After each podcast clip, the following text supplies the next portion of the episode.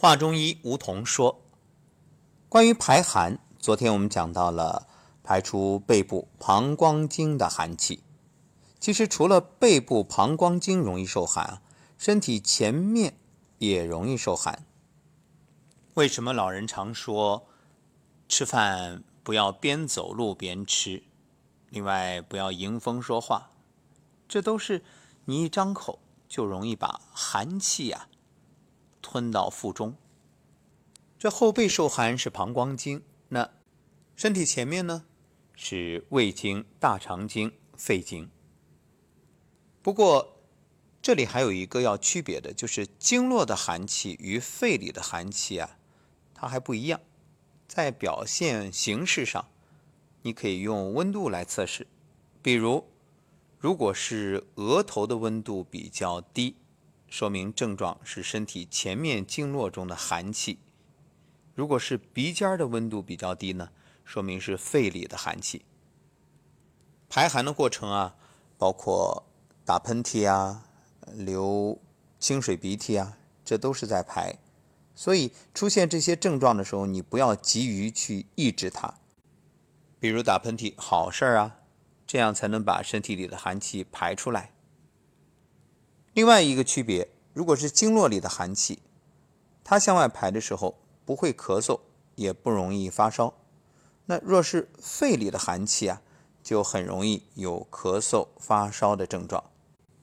身体前面容易受寒的经络呢，主要是胃经、大肠经，所以寒气向外排的同时，肠胃会出现不舒服，像胀气。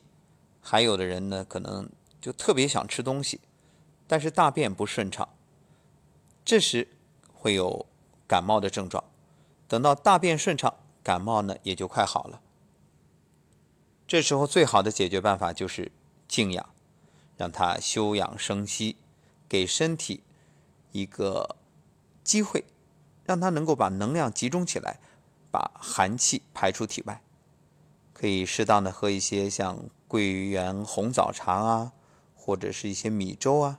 这样提升身体能量，但是注意不要吃多。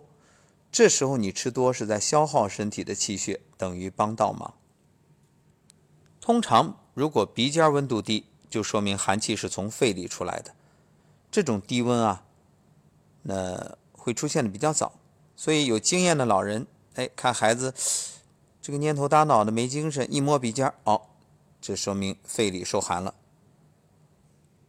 再看看眼白。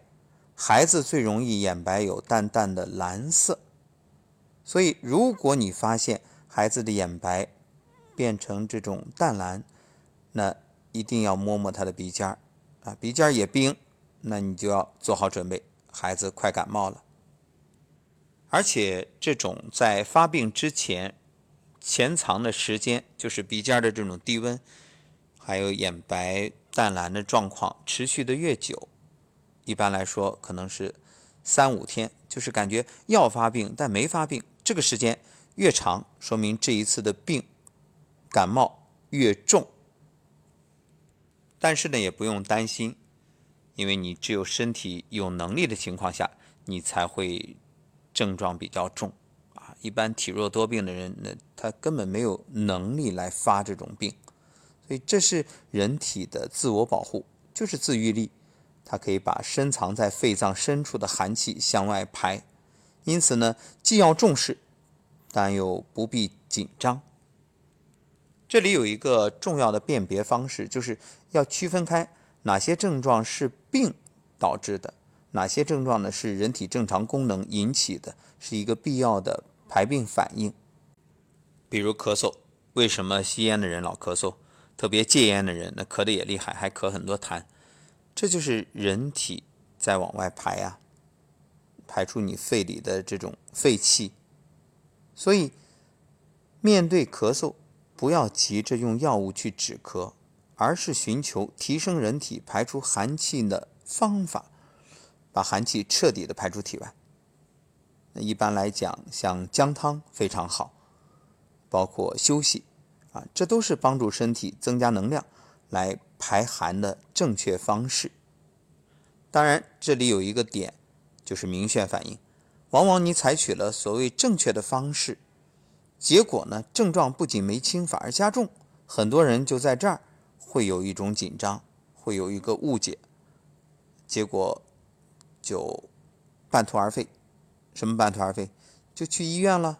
医生说：“哎呀，我这个症状加重了。”如果再给你说一句：“哎呀，你看一检查确实很严重，你耽误了，来晚了。”那心里更慌。这时用一些所谓的药物把症状压下去，那不是在帮忙，那就是在帮倒忙。为什么会有明显反应？因为身体能力增强之后，会有更大的力度。排出寒气，身体就需要排更多的垃圾，当然不舒服。这时候排出的寒气包括垃圾，它不光是你这一次病的问题，有可能把你陈年老病的问题都往外排。你说还旧债好不好呀？你要害怕，那就永远不还，等到老了根本就没有能力还了。所以，虽然这种情况看上去严重，但说明你的身体还有机会。疗愈。那么在排寒的过程当中啊，身体会有各种反应，这一点我们将在下一讲接着聊。